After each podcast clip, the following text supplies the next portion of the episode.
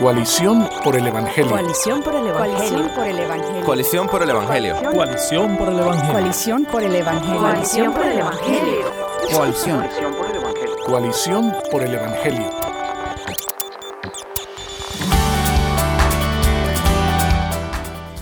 Muy buenos días y muy buenas tardes para todos los que nos escuchan. Este es Coalición por el Evangelio en la radio, en su episodio número 21. En este día nosotros queremos hablar sobre un tema que no sé a ustedes, pero a mí me llama muchísimo la atención y de hecho del cual yo conocía muy poco si no fuera porque empecé a estudiarlo. Y es específicamente que queremos conocer la iglesia presbiteriana. Por diversas razones, en América Latina, en Latinoamérica completa, en el mundo hispanohablante, la iglesia que más se ha conocido ha sido por supuesto la iglesia pentecostal o el movimiento pentecostal. Y unido a él por diversos eh, esfuerzos misioneros de la Iglesia Bautista principalmente, en el Bautista del Sur en Estados Unidos, la Iglesia Bautista también se ha dado a conocer en nuestros países. Sin embargo, a excepción de algunos países más en el cono sur y en México, la Iglesia Presbiteriana, Iglesia Anglicana y otros tipos de denominaciones que han tenido por años o por siglos, eh, han sido apegados a la palabra, no son tan conocidos y muchas veces no tenemos ni idea de qué creen, de quiénes son presbiterianos hoy en día, quiénes eran anteriormente. Así que para este episodio quisimos invitar a Jonathan Muñoz, quien es un pastor presbiteriano que nos va a estar comenzando un poquito sobre esta iglesia. Jonathan, gracias por estar con nosotros. Sí, hola Jairo, hola Steven, muchas gracias a ustedes por la invitación. Gracias. Eh, por supuesto, se me pasaba a introducir junto con nosotros a Steven Morales, quien está desde Guatemala. Steven, ¿algo que quieras decirle a la audiencia? Saludos y gracias nuevamente por sintonizar el programa. Excelente, pues Jonathan, dinos por qué estás aquí, por qué te quisimos invitar a ti para hablar de los presbiterianos. Oh, qué buena pregunta.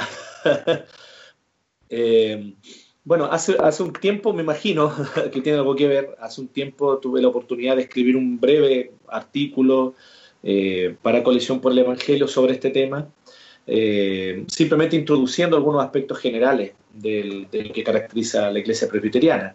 Y, pareció que en su momento fue de cierta utilidad o fue útil ese artículo y tal vez hoy podríamos profundizar quizás o, aclarar algunas cosas que fueron escritas en ese artículo. Vamos a empezar antes de entrar de lleno a la iglesia per se. Dinos una cosa, tú eres pastor, eres presbítero, ¿cómo podemos llamarte? Perfecto. Sí, bueno, soy pastor de la iglesia presbiteriana. Esto significa que yo soy un presbítero docente. Eh, la iglesia presbiteriana, como su propio nombre lo dice, es gobernada por presbíteros, la palabra griega para ancianos, como está también en el libro de Hechos. Y, en las instrucciones también de Pablo a, Tito, a Timoteo, ¿no? de establecer ancianos en la iglesia. Y, uno de estos ancianos, ya en el tiempo del Nuevo Testamento, se dedicaba especialmente a la enseñanza. De ahí viene el llamarle presbítero docente, pero también es, popular también y es común que le digamos también pastor, eh, es uno de los títulos que el presbítero docente tiene. ¿sí? Y yo soy exactamente, soy pastor o presbítero docente. O sea que hay una cantidad de presbíteros que no son docentes. ¿Qué funciones ocuparían ellos? Perfecto, sí, mira, ellos son los presbíteros regentes. También se les conoce, esto cambia un poquito a veces de país a país, pero es siempre el mismo concepto, anciano gobernante también se les llama en otros lugares. Para diferenciar del presbítero, a quien le llaman el pastor, eh, anciano gobernante. Los ancianos gobernantes o presbíteros regentes, eh, junto con el pastor, ejercen el gobierno de la iglesia. Ellos están a cargo de pastorear, guiar espiritualmente a la iglesia, enseñar la palabra, eh, guiar el culto, la administración de los sacramentos, en fin. Entonces, este consejo de ancianos compuesto por presbíteros regentes o ancianos gobernantes, más el pastor o presbítero docente. A veces en algunas iglesias hay más de un presbítero docente, más de un pastor. Depende del tamaño de la iglesia, eh, generalmente. Eh, esos componen un consejo y ellos entonces ejercen juntos el gobierno de la iglesia. Ok, estoy seguro que volveremos más adelante hacia el gobierno de la iglesia. Ahora, dime una cosa, Jonathan, ¿es por esta estructura de presbíteros que toma el nombre la iglesia presbiteriana? Sí, de, ahí proviene el nombre, digamos. Eh, en realidad, eh, la iglesia presbiteriana toma ese nombre eh, en Escocia, bajo el liderazgo del reformador escocés John Knox. Y John Knox, quien fue alumno de Juan Calvino en Ginebra y colaborador también de Juan Calvino, él estuvo un tiempo a cargo en Ginebra de la congregación de habla inglesa en Ginebra. él había sido perseguido ya en Escocia por sus convicciones bíblicas acerca del Evangelio, sus convicciones protestantes reformadas del Evangelio, y, entonces se fue a refugiar a, Ginebra un tiempo. Cuando él vuelve a Escocia, él lidera eh, espiritualmente y, eh, e incluso políticamente también lo que es la reforma en Escocia, porque la reforma en Escocia también implicó una, una reforma también a nivel político en cuanto al sistema parlamentario, eh, y John Knox fue quien lideró un poco todo este proceso junto con otros importantes personajes escoceses. Y entonces la iglesia reformada, en realidad, eh, eh, solo que en Escocia toma el nombre presbiteriano porque quedó más conocido por su forma de gobierno y este es el nombre que finalmente queda establecido, pero es básicamente hermana de las iglesias reformadas del continente, como el caso de, de, de Francia o mismo Suiza, Ginebra o Holanda. Qué interesante. O sea que... perdón. Eh, no, iba a mencionar que, eh, bueno, como Jairo dijo anteriormente, no muchos saben eh, acerca, al menos en, donde yo estoy en Guatemala, em, acerca de los presbiterianos y qué necesariamente creen y, cómo basan su, el, gobierno de su iglesia, pero me gustaría saber un poco más. Em, bueno, no he tenido la oportunidad de estudiarlo tal vez como, como Jairo, entonces posiblemente saldré de esta conversación convertido. Pero eh, no necesariamente, eh, yo sé, eh, no necesariamente sé cuáles son todas las, no sé, lo, más fundamental en cuanto a su confesión doctrinal o, su, su, teología. Entonces, ¿cuáles son algunas de esas doctrinas que marcan a la denominación presbiteriana? Ok, mira, la verdad es que, eh, eh, en primer lugar, no, no es que sean las doctrinas más importantes, ¿ya? Mm. Pero sí que son las doctrinas por las que más se distingue a los presbiterianos. Una de ellas de inmediato es su visión eh, calvinista de las doctrinas de la gracia o de la salvación. ¿ya? aquí usando el término bien técnico, ¿ok? En cuanto a las doctrinas de la gracia, los cinco puntos, también conocidos como los tulip o cinco puntos del, calvinismo, eso es una característica clara de la iglesia presbiteriana que la establece y que, de alguna manera la distingue. Y la otra característica también que la distingue de otras iglesias es el, hecho de continuar con la práctica del paido bautismo, ¿sí? o sea, del bautismo de infantes. Eh, son las dos cosas que distinguen de inmediato a la iglesia presbiteriana, eh, además de su forma de gobierno. Sin embargo, no son las doctrinas principales. La doctrina principal sobre la cual está fundamentado de alguna manera y, centro y pilar fundamental es la soberanía de Dios. Entonces, eh, eh, todo se comprende o se busca comprender todo desde una visión absoluta de la soberanía de Dios y de la supremacía de su gloria en todo. Este es el pilar fundamental o el centro, el núcleo desde el cual eh, las demás doctrinas van emergiendo siempre obviamente eh, eh, de manera bíblica, pero justamente el entendimiento que desde la visión presbiteriana hay de que este es el núcleo central en la escritura, que Dios es soberano sobre todo el universo, sobre toda la historia, y que toda la historia y el universo consisten en la gran finalidad última de darle la gloria a Él. Entonces, su soberanía y la supremacía de su gloria son el pilar fundamental, digamos, de la doctrina presbiteriana.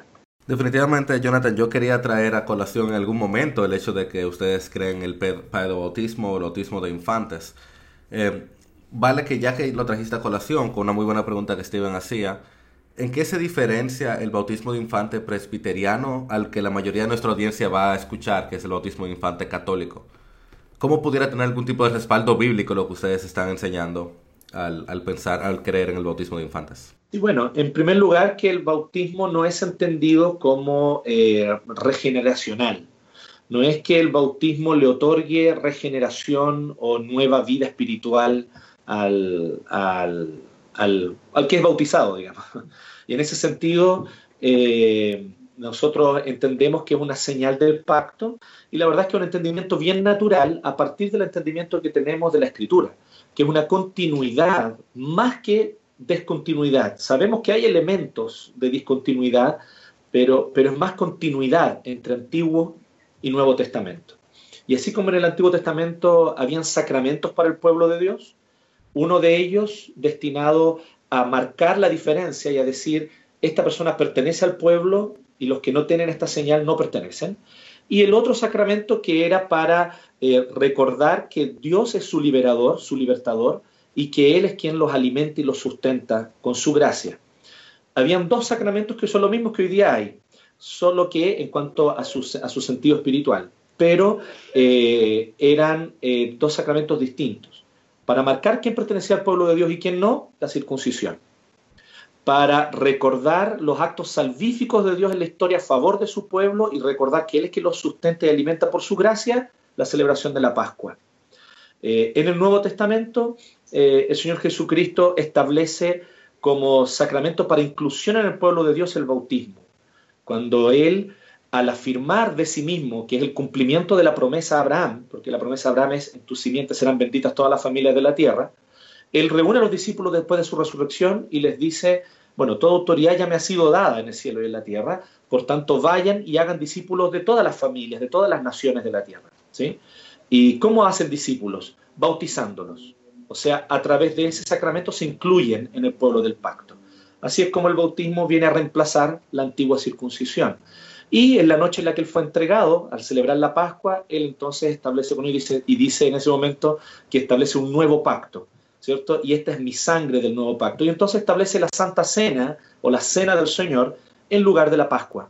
¿sí? Lo interesante es que en ambos sacramentos hay un cambio fundamental, que ahí es donde está el elemento de discontinuidad. Ya no se necesita derramamiento de sangre. Para circuncidar y para la Pascua se necesitaba derramar sangre, en ambos casos. Pero hoy para bautismo y para la cena del Señor ya no hay más derramamiento de sangre porque la sangre de Cristo ya fue en la historia, en el tiempo y en el espacio, derramada una vez y para siempre. Y le, prometemos a la audiencia de que en otro momento vamos a poder seguir conversando sobre ese tema del bautismo, porque como tú seguro estás muy acostumbrado, Jonathan, la, desde que tú hablas para un bautista o un pentecostal, tú le hablas de que ustedes bautizan niños, de inmediato se cierran las puertas, se, cierran las ventanas, se pone el candado para que nadie entre y no permite que nadie vaya allá. Pero la forma que tú lo estás presentando es, no es ni siquiera similar a la idea de regeneración bautismal que presenta la Iglesia Católica, eh, sino que lo que tú estás presentando es una continuidad de los pactos y una sustitución de la circuncisión por el bautismo. Ahora... Los bebés, sorry, disculpa, como los bebés eran circuncidados al octavo día, ¿cierto? y, no se requería fe personal del bebé, sí, porque, sí, porque, esa era la próxima pregunta, exactamente. ¿Cómo, cómo, tú puedes, ¿Cómo tú pudieras decir, solamente para resumir esa parte, cómo tú pudieras decir que el bautismo te incluye en un pueblo del pacto? ¿Cómo justifican eso? sabiendo de que no se requiere fe y de que en la iglesia lo que te introduce o te hace hijo de Dios, digamos, es la fe en el Hijo.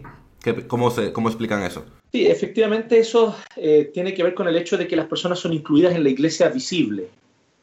La iglesia visible es el pueblo del pacto que anda en la historia y que profesa públicamente la fe en Cristo y proclama su gloria en el mundo. Este esto es la iglesia visible. En cuanto a la iglesia invisible, significa invisible a los ojos humanos, es la iglesia que solo Dios conoce, sus escogidos desde toda eternidad, solo Él los conoce. Pero nosotros vemos la iglesia visible, valga la redundancia. Entonces estamos hablando de una señal del pacto para incluir en este pueblo del pacto, la iglesia visible. Eh, y en ese sentido, efectivamente, nuestros hijos son parte de la promesa, como bien les responde el apóstol Pedro en Hechos, ¿cierto? Después de que él da su discurso, cuando los hombres le preguntan, los varones le dicen, bueno, ¿y, ahora qué haremos, no? Entonces Pedro le responde, bueno, eh, crean en el Señor Jesucristo, sean bautizados, y entonces él responde en el versículo siguiente, porque para ustedes es esta promesa y para... Y para sus hijos, sí, así es, eso sí dice Pedro familiarmente estamos incluidos en este pueblo del pacto y en ese sentido hay una continuidad entre Antiguo y Nuevo Testamento con respecto a esto. Entonces, para nosotros eh, eh, consideramos un privilegio, por un lado, un deber también como padres, y ahí es donde está la fe de los padres. Los padres que profesan su fe en Cristo declaran que sus hijos serán, por lo tanto, formados en las características distintivas de este pueblo, que es el pueblo de Dios visible, ¿cierto? La iglesia visible de Dios. Sí, seguro vamos a tener que dedicar otro programa solamente a ese, a ese tema. Hay, tantas preguntas más eh, que, que, tengo y que, que, me gustaría escuchar claro. Eh, lo que tienes que decir al respecto. Pero cambiando el tema un, un poquito, em, si yo fuera a, a, una iglesia presbiteriana o, incluso a tu iglesia, em, ¿cómo se mira el, el, culto dominical? ¿Cómo se mira el servicio? ¿Cómo se mira la, la adoración comunitaria de, de, de una iglesia presbiteriana? Sí, bueno, ahí es donde entra otra característica súper importante para nosotros, que sabemos que no es exclusiva presbiteriana, pero que de alguna manera se busca mantener y observar con mucha, con bastante celo, es el tema de la observancia del Día del Señor. Yo creo que es lo primero, digamos. En general, para nosotros es muy importante eh, eh, en, la doctrina presbiteriana el guardar el Día del Señor con celo, el separar ese día como un día especial, abstenerse de otras prácticas que sin ser pecaminosas, sin embargo, eh, es bueno abstenerse durante ese día con el propósito de poder dedicarlo a la adoración, al culto público y también familiarmente. En cuanto al culto, es un primer elemento. En cuanto ya en el culto en sí, yo te diría que hay tal vez algunos elementos que sí hay una, se busca entender de una manera sana la tradición. La tradición como la fe viva de los que murieron, como diría Jaroslav Pelikan, ¿no? y eh, distinguiendo del tradicionalismo, porque el tradicionalismo, ¿cierto?, es la fe muerta de los que viven. Entonces, eh, nosotros buscamos más bien una relación sana con la tradición, es lo que debiera, pienso yo, buscar un presbiteriano. Entonces, en ese sentido, tú vas a ver que, por ejemplo, nos servimos la cena del Señor, pero antes nos ponemos de pie como iglesia y profesamos el credo apostólico, lo recitamos, el credo de los apóstoles. Tú vas a ver que en general el canto de himnos eh, el antiguo, digamos, del siglo XVIII, XVII o incluso anteriores, es común, es una práctica relativamente común, sin negar también el cántico de canciones más nuevas. Eh, y, en ese sentido hay, hay, una característica litúrgica, por así decirlo, que es muy apreciada en el contexto presbiteriano. Sin embargo, es una liturgia que se busca siempre ser una liturgia muy simplificada. Si elementos estéticos de la liturgia terminan siendo demasiado destacados, eh, podemos caer en el error de que nos distraigamos con esos elementos estéticos y hermosos y nos distraigamos de lo central que es la predicación de la palabra. Y ahí es donde viene lo interesante, que en el culto presbiteriano la centralidad de la palabra no solamente implica la centralidad del sermón, sino la centralidad de la palabra en todo. Que la palabra sea cantada, de tal manera que lo que se canta sea bíblico, Ojalá, idealmente, palabras literales de la Biblia, salmos, ¿cierto? Pero si no, eh, eh, himnos que prediquen claramente y que hablen claramente de la doctrina bíblica, que las oraciones sean hechas con contenido bíblico. Eh, entonces la centralidad de la palabra va de inicio a fin. Pero obviamente un énfasis fundamental es en la, enseñanza de la escritura en el tiempo del sermón o de la predicación. Y, y, es el tiempo al que, por lo menos si tú vas a mi iglesia, el tiempo más largo es el tiempo de la predicación, claramente, porque en otras iglesias evangélicas a veces uno va y el tiempo más largo es el de las canciones, ¿no? Y, se canta largamente y luego... O el, de las ofrendas. o de las ofrendas también. También. ¿sí? Entonces, en ese sentido, sí, eh, eh, eh, nosotros buscamos tener esas características. En cuanto al culto, yo diría que eso. Ahora, hay iglesias presbiterianas más tradicionales en cuanto a su liturgia que otras, iglesias donde hay un hermoso culto con música más clásica o más, de, más con características de música sacra eh, eh, eh, antigua, con órgano, con coro.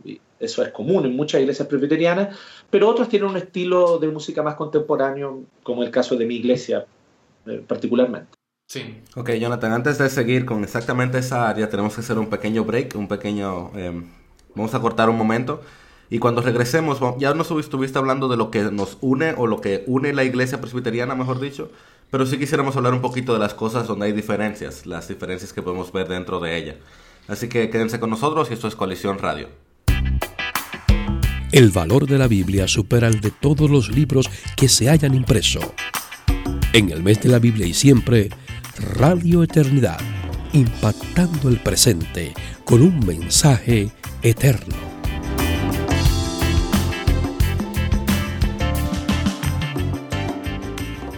Continuamos en Coalición Radio hablando sobre la iglesia presbiteriana y desde Santiago de Chile tenemos a Jonathan Muñoz, quien es pastor en la iglesia 1, ahí en Santiago. Jonathan, estuviste hablándonos acerca de lo que une a la iglesia presbiteriana o de características principales de esta iglesia, pero sí quisiéramos hablar un poquito de las cosas que la separan eh, unas de otras, por decirlo de alguna manera. Por ejemplo, es bien sabido que en Estados Unidos hubo una gran división dentro de la iglesia presbiteriana en Estados Unidos entre la PCA y la PCUSA y conocemos hoy los resultados de la desviación de la PCUSA y de cómo fue necesaria y sana esa división. De igual manera, la iglesia presbiteriana en Chile tiene diferencias con la iglesia presbiteriana en Brasil, la iglesia presbiteriana en México. Entonces, háblanos un poquito de cómo se separan estas iglesias, por qué llamarle de Brasil o de México o de Chile E inclusive si puedes mencionarnos un poquito de qué ha pasado en Estados Unidos entre la PCA y PCUSA. Ok, bien. Con respecto primero al, tema aquí en, América Latina y como principio general en realidad, las iglesias presbiterianas no son internacionales, siempre son de un país. Y eso nos distingue, por ejemplo, de la iglesia anglicana. La iglesia anglicana es una gran comunión internacional, si bien es verdad que tiene cada una su propia diócesis, etcétera, los anglicanos tienen su sistema ahí, eh, pero para nosotros como iglesia presbiteriana es muy importante saber que existe la iglesia presbiteriana de Chile, que es distinta a la de Argentina, distinta a la de Brasil. Eh, las estructuras eh, de, autoridad eclesiástica terminan o culminan nacionalmente. No hay estructuras de autoridad internacional. Lo único que hay a nivel internacional es confraternización entre distintas iglesias. ¿Y, qué, estructura sería esa, Jonathan? ¿Qué estructura organizacional sería esa, solo para saber? Interesante lo que me preguntas, porque además de la característica de la forma de gobierno de, que la iglesia local es gobernada por los ancianos o presbíteros, tiene otra característica también la iglesia presbiteriana eh, que la hace distinta de las iglesias independientes, como iglesias bautistas u otras de corte independiente, congregacionalistas.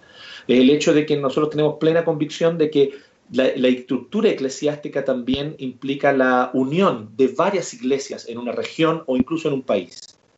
Y eso implica de que entonces las distintas iglesias pueden formar consejos superiores, donde están los presbiterios, que generalmente tienen una jurisdicción dentro de una ciudad o de varias ciudades cercanas, y en el caso de la Iglesia Presbiteriana de Chile, un sínodo que es nacional. Esos consejos superiores tienen autoridad sobre las jurisdicciones que tienen bajo ella, no son simplemente de confraternización. Entonces, hay una estructura de autoridad, efectivamente, pero la estructura de autoridad termina a nivel nacional. Eh, la idea es no tener estructuras de autoridad internacional eh, por varios temas, dificultades prácticas, pero también por tener ciertos cuidados con el excesivo poder. Imagino que también hay algo de eso, en de que en la Biblia tuve la iglesia en Corinto, la iglesia en Éfeso, la iglesia en diferentes países o ciudades de alguna manera ¿Tienen algo de sustento en eso o no? Hay algo de sustento en eso, pero en realidad terminó siendo más bien una práctica más, de los últimos dos, tres siglos, terminó siendo una práctica, eh, eh, eh, se dio en la práctica de esa manera, fue la mejor forma, de que cada iglesia en cada país sea autónoma, adecuada a, a, la realidad cultural, lingüística e incluso a la estructura política que cada país tiene, porque políticamente nuestros países son distintos, no es lo mismo Argentina que Chile o que Brasil. Entonces creo que eso contribuye mucho y, terminó siendo finalmente una práctica sana, se vio como una práctica sana. Entonces, eh, eso. Ahora, con respecto a las diferencias, por ejemplo, lo que tú nombras del caso de Estados Unidos, efectivamente la, la, PCUSA, es la, Iglesia Presbiteriana en Estados Unidos de América o de Estados Unidos de América, eh, es lo que viene de lo que fue alguna vez la Iglesia Presbiteriana Unida eh, y a inicios del siglo XX. Y esta iglesia presbiteriana, eh, lamentablemente, comenzaron ciertos sectores de ella a, abrazar eh, el modernismo o liberalismo teológico. Eh, uno, de, los, de, los, episodios tal vez más serios ahí graves fue cuando el seminario de Princeton, que era su principal seminario, un bastión de la doctrina teológica reformada por, por mucho tiempo, lamentablemente Princeton termina cediendo a la idea de una especie de, de, postura moderada, le llamaron ellos. Eh, dijeron que el liberalismo puede ser enseñado junto con la teología ortodoxa, como si fueran dos posturas eh, distintas dentro del cristianismo. En ese momento, un importante teólogo, profesor del Nuevo Testamento en Princeton, John Gresham Machen, se levantó diciendo que en realidad eso era un error, porque el liberalismo no es cristiano en absoluto. el liberalismo niega verdades fundamentales del cristianismo como el nacimiento virginal de Cristo, la muerte expiatoria del Señor Jesucristo, su resurrección corporal. Entonces ya no es cristiano, digamos, eh, eh, no, puede ser enseñado como una posición dentro del cristianismo, menos aún como una posición dentro de la fe reformada. Pero las autoridades, tanto de Princeton como de la iglesia presbiteriana en aquel momento, no quisieron hacer caso a eso, y eso produce una división de dónde va a surgir lo que es la OPC, Orthodox Presbyterian Church o Iglesia Presbiteriana Ortodoxa. Eh, la PCA, o Iglesia Presbiteriana en América, es, más reciente. Eso viene del 70 y algo, no recuerdo exactamente el año, eh, pero es una división más reciente eh, y, y también por motivos más o menos similares, ¿sí? pero se da fuertemente en el sector sur de Estados Unidos, es donde eh, varias iglesias presbiterianas clásicas y muy antiguas del presbiterianismo terminaron saliendo también para formar lo que es la iglesia presbiteriana en América, por también razones de diferencia teológica. Entonces, hay lamentablemente hoy distintas ramas del presbiterianismo, las cuales son totalmente distintas entre sí, y eh, y yo diría que la diferencia está en que por lo menos lo que es la PCUSA o Iglesia Presbiteriana de Estados Unidos de América es una iglesia que, ha en gran medida cometido apostasía en cuanto a, varias de sus posturas doctrinales. Eh, uno escucha de vez en cuando de iglesias puntuales o de presbiterios que parecen querer mantener una visión ortodoxa dentro de ella, pero debe ser bastante difícil. Y, y debo decirte que admiro mucho a los que trabajan en ese contexto. No, no, los condeno ni los miro, creo que, creo, que es una posición válida. Pero muchos también consideraron que ya no se podía caminar juntos y, decidieron entonces iniciar otra, otra rama. ¿Algo, ¿Algo similar a eso ha sucedido en algún lado en América Latina? ¿O quizás porque los números no son iguales, no tanto? Sí, exactamente. Somos iglesias mucho más pequeñas en general, exceptuando la iglesia presbiteriana de Brasil, que es bastante grande, y también en México, que es probablemente una de las denominaciones reformadas que más ha crecido en, las últimas décadas, es la Iglesia Presbiteriana de México, especialmente con su misión, sus misiones en el sur de México. Eh, pero en general son iglesias pequeñas, son denominaciones no de muchas iglesias en general. Y, es lo que ocurre también en Chile. Entonces, sí tuvimos una división, eh, eh, por ejemplo, aquí mismo en Chile, como fruto de eso, yo hoy soy de, la, de lo que es la iglesia presbiteriana el, del tronco principal o inicial, la Iglesia Presbiteriana de Chile, eh, pero en los años 40 hubo una división que tenía un poco que ver con el tema modernismo, eh, fundamentalismo, pero fue principalmente, eh, las, las, posturas modernistas eran principalmente sustentadas por misioneros, principalmente. ¿De Estados Unidos? Sí, misioneros norteamericanos, sí. Entonces estos misioneros de Estados Unidos de corte más liberal y de convicciones más liberales o modernistas, cuando ellos se van de nuestra, de nuestra denominación en los años 60, también permitieron un desarrollo propio de la Iglesia Presbiteriana de Chile. Hoy la Iglesia Presbiteriana de Chile está posicionándose claramente en una posición confesional, en una posición de una reforma eh, eh, ortodoxa. ¿sí? Eh, tomamos distancia con el fundamentalismo en algunas cosas, ¿sí? con el movimiento fundamentalista, principalmente con lo que es el dispensacionalismo que es una característica muy fuerte de, los fundamentalistas clásicos, por lo menos, o como aquí fueron conocidos los fundamentalistas en general, muy dispensacionalistas. Nosotros tomamos una distancia de ellos en eso, pero yo diría que como iglesia presbiteriana de Chile, en este momento en Chile estamos viviendo el lema de manera muy visible, iglesia reformada, siempre siendo reformada. ¿Eh? Entonces, estamos en este momento en un proceso de reforma muy claro, digamos, el seminario es parte de eso, gracias al Señor. El seminario es nuevo, es reciente tener un seminario propio y estamos trabajando justamente para poder formar nuevos cuadros ministeriales y de pastores con una visión comprometida con nuestra confesión de fe, que es la confesión de fe de Westminster. según tengo entendido, tienen bautistas y pentecostales y anglicanos queriendo ser parte de ese mismo seminario, ¿no es cierto? Sí, el seminario es un seminario presbiteriano, es sustentado por la Iglesia Presbiteriana y fue diseñado inicialmente para formar ministros presbiterianos o pastores presbiterianos. Pero está abierto a cualquier hermano de otras iglesias evangélicas que quieran estudiar con nosotros.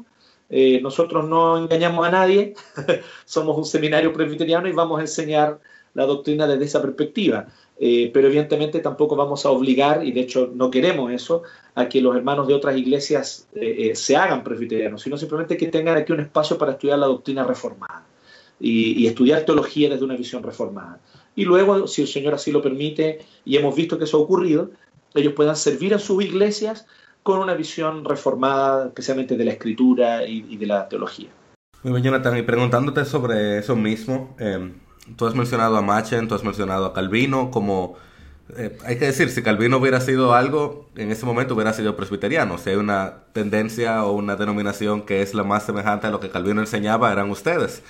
Entonces, ustedes tienen a Calvino, tienen a Machen. ¿Podrías mencionar algunos otros nombres de personas que son presbiterianos para edificación o conocimiento de la audiencia?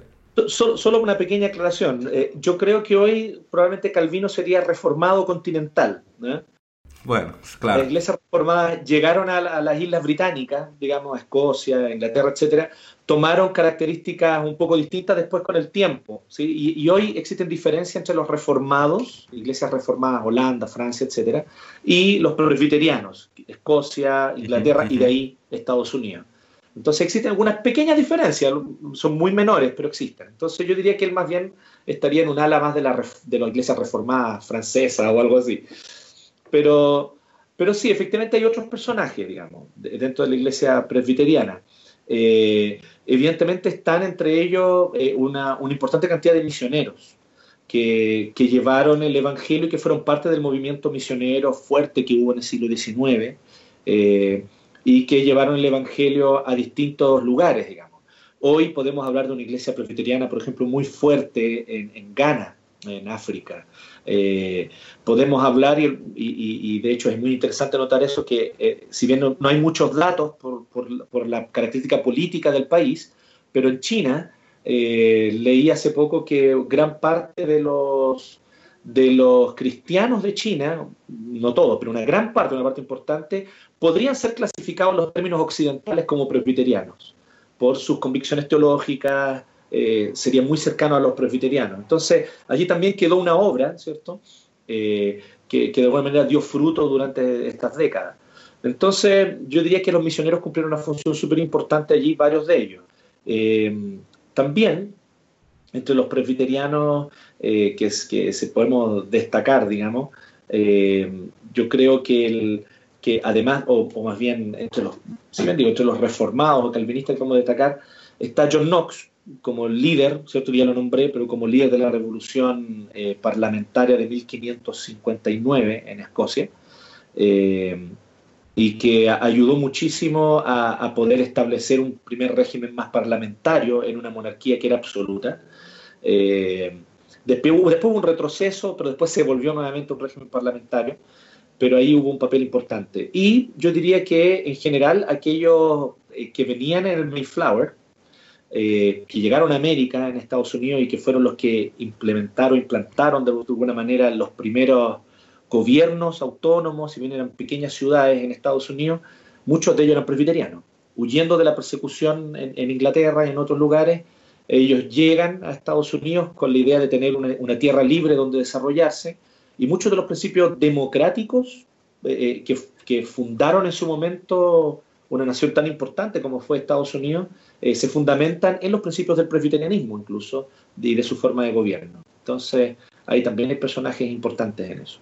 Sin duda. ¿Tienes alguien en mente? No, no, excelente. Esas son la, parte histórica que necesitamos, pero para los que están buscando en eh, los nombres, digamos, de celebridades de hoy, eh, ciertamente podemos mencionar personas como Sproul, Archie Sproul, o Tim Keller, o, o ah, ¿cómo se llama? Paul Tripp, eh, entre muchos otros eh, siervos de Dios que actualmente conocemos, como Jonathan Muñoz también allá en Chile. un clown, y por supuesto. De hecho, el renacer de la teología bíblica en gran parte lo debemos a nuestros hermanos presbiterianos, que han querido enfatizar, como Jonathan tan correctamente ha hecho, la soberanía de Dios y la continuidad a lo largo de la historia de la Biblia, lo cual lamentablemente hemos perdido en gran parte de América Latina, que queremos ver que el Antiguo Testamento como un libro diferente, que no es nuestro, que le pertenece a otra audiencia y, queremos ver las historias aún dentro del Nuevo Testamento como separadas del culmen o del ápice de la cruz. Em, muy bien, Jonathan, muchísimas gracias por tu tiempo. Esto es una pequeña entradita de lo que es la iglesia presbiteriana. Definitivamente necesitaríamos todo, una serie de programas para poder conversar sobre cada uno de esos detalles. Si te interesa, Jonathan, si a alguien le interesa conocer más de esta iglesia, de lo que ustedes creen, ¿qué puede leer? ¿Qué libro le recomiendas? Mm, ¿Qué libro le recomiendo? Eh, en cuanto a lo que es la, iglesia en sí, hay un excelente libro eh, que lamentablemente no está aún en castellano, a pesar de ser muy antiguo, es del siglo XIX, de James Bannerman, se llamaba The Church of Christ. Eh, es un maravilloso libro que, que explica de manera muy clara y muy completa lo que es la eclesiología reformada presbiteriana. Eh, pero pero eh, está disponible en portugués, ¿sí? ya lo tradujeron los brasileños, que son muy buenos en eso y hicieron muy buen trabajo ahí de traducir.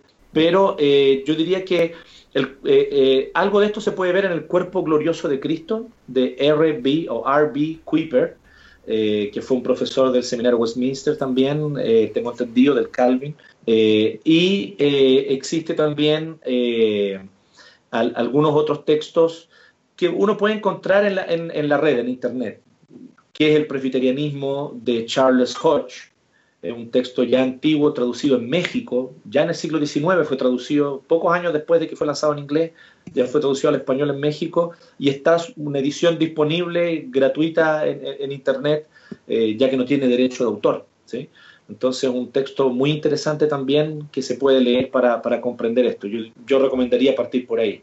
Y obviamente a, a los teólogos, como bien recomiendas tú de esta línea, yo diría que R.C. Sproul es uno de ellos, destacado, ¿cierto? Eh, para poder conocer también más de lo que son los aspectos soteriológicos, de la salvación, eh, de la doctrina del, ser humano, del hombre, la caída. Yo creo que por ahí varias cosas son bien útiles en eso. Y también tenemos en nuestra página web de Coalición por el Evangelio un artículo escrito por nuestro Jonathan Muñoz de qué creen los presbiterianos. Es un pequeño resumen de, de qué presenta esta iglesia y también tenemos un artículo titulado Una defensa del bautismo presbiteriano que presenta un poquito por qué los presbiterianos comprenden este bautismo a la luz de la palabra y no a la luz de la tradición. Em, y por último, por supuesto, eh, Jonathan, no lo dijiste, pero la Westminster. Si quisieran conocer qué cree la iglesia presbiteriana, qué mejor que la confesión de fe, ¿no es cierto? Así es. Bueno, de hecho, para conocer qué cree cualquier ministro o pastor presbiteriano, debe suscribir. Esto significa que él hace un juramento público de que allí está en resumen las doctrinas que él cree. Y esa es la confesión de fe de Westminster. Nosotros suscribimos la confesión de fe de Westminster. Eh, en algunos casos existe una versión de 35 capítulos, con dos capítulos añadidos en el año 1903, pero existe también la versión más clásica y antigua de 33 capítulos que fue publicada en 1648 en Inglaterra. Eh, cualquier versión pueden ahí conocerla, analizarla y ahí efectivamente está ya no opiniones de teólogos presbiterianos, sino algo más profundo. Nosotros le llamamos la norma normada, porque está normada por la escritura, no es una norma absoluta. La, norma de normas es la escritura, pero la norma normada para, para un ministro presbítero de la iglesia presbiteriana es la confesión de fe de Westminster y, la pueden encontrar gratuitamente porque es un documento público, la pueden encontrar gratuita en Internet disponible en varios sitios. Y bastante edificante para todo aquel que quiera conocer mejor la escritura y darle sentido a la escritura. Este ha sido el episodio número 21 de Colisión por el Evangelio Radio, con Jonathan Muñoz y Steven Morales, quien le habla Jairo Namnum.